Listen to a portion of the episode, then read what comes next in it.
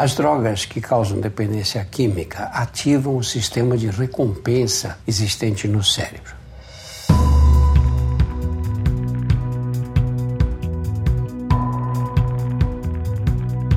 Olá, eu sou Drauzio Varela e aqui você vai ouvir outras histórias.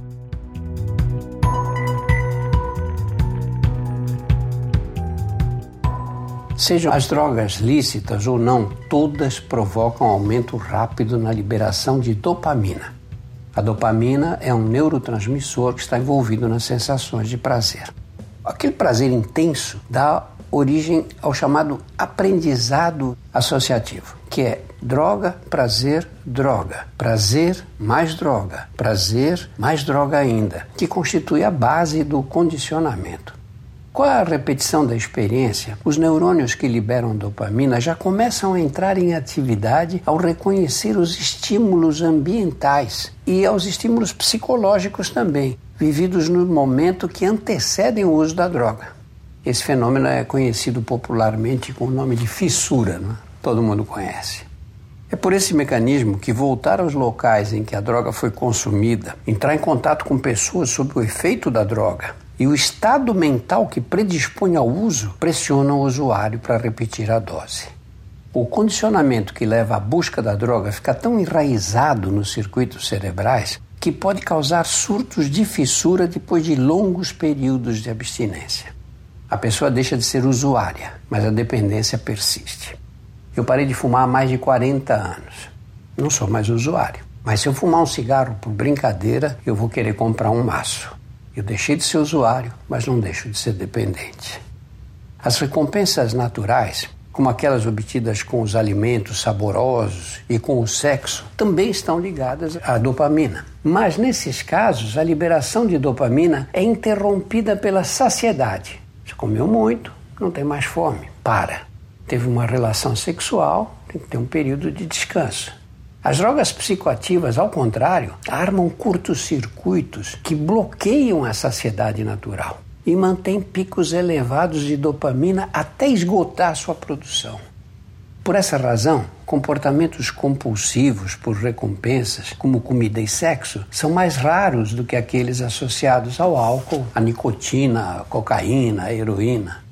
O condicionamento empobrece os pequenos prazeres cotidianos. Encontrar um amigo, brincar com uma criança, uma paisagem bonita.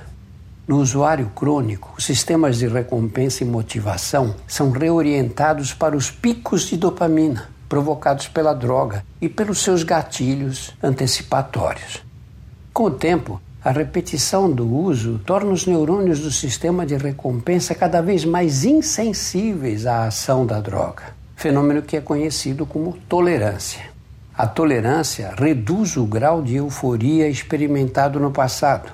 Ela aprofunda a apatia, a falta de motivação na vida diária e leva ao aumento progressivo das doses. E aí acontecem as mortes por overdose.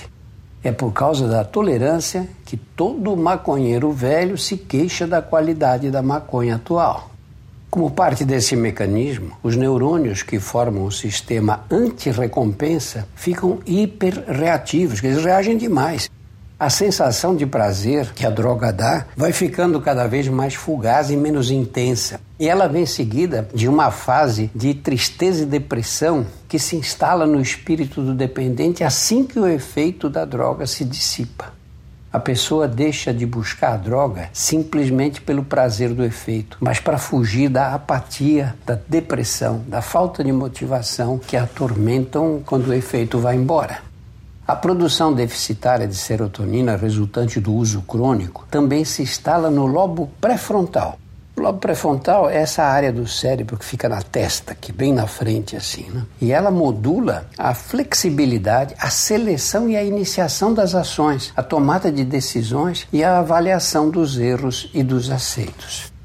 O desarranjo nas sinapses dos neurônios nessa região pré-frontal enfraquece a resistência aos apelos da droga, mesmo quando a intenção de abandoná-la é verdadeira. Por isso que a pessoa diz: não, eu vou parar, eu vou parar, decide parar, mas acaba recaindo.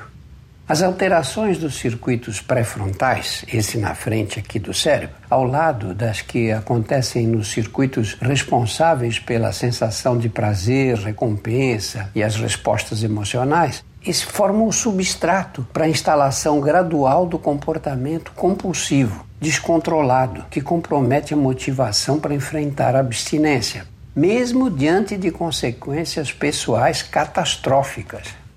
O usuário de crack que fica jogado na rua, ele quer parar, mas ele não tem força para conseguir motivação para enfrentar a abstinência.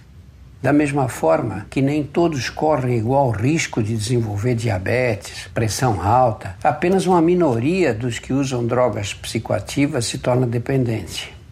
A suscetibilidade é atribuída à genética e a diferenças na vulnerabilidade que dependem da droga. Uma pessoa que é usuária compulsiva de cocaína pode detestar maconha e outro usuário compulsivo de maconha pode nunca se interessar por cocaína.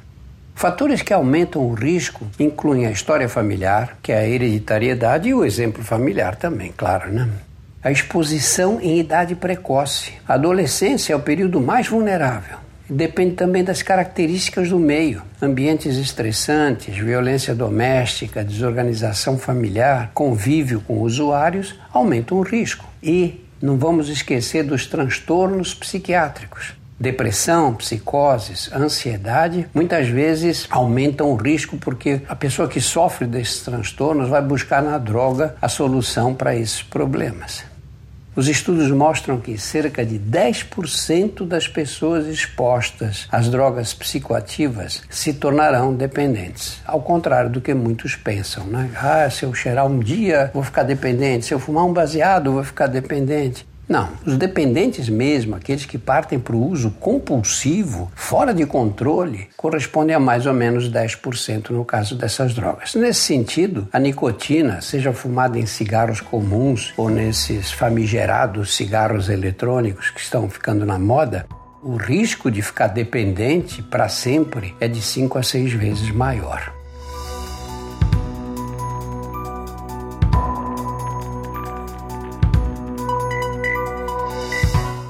Semanalmente estarei aqui para contar outras histórias.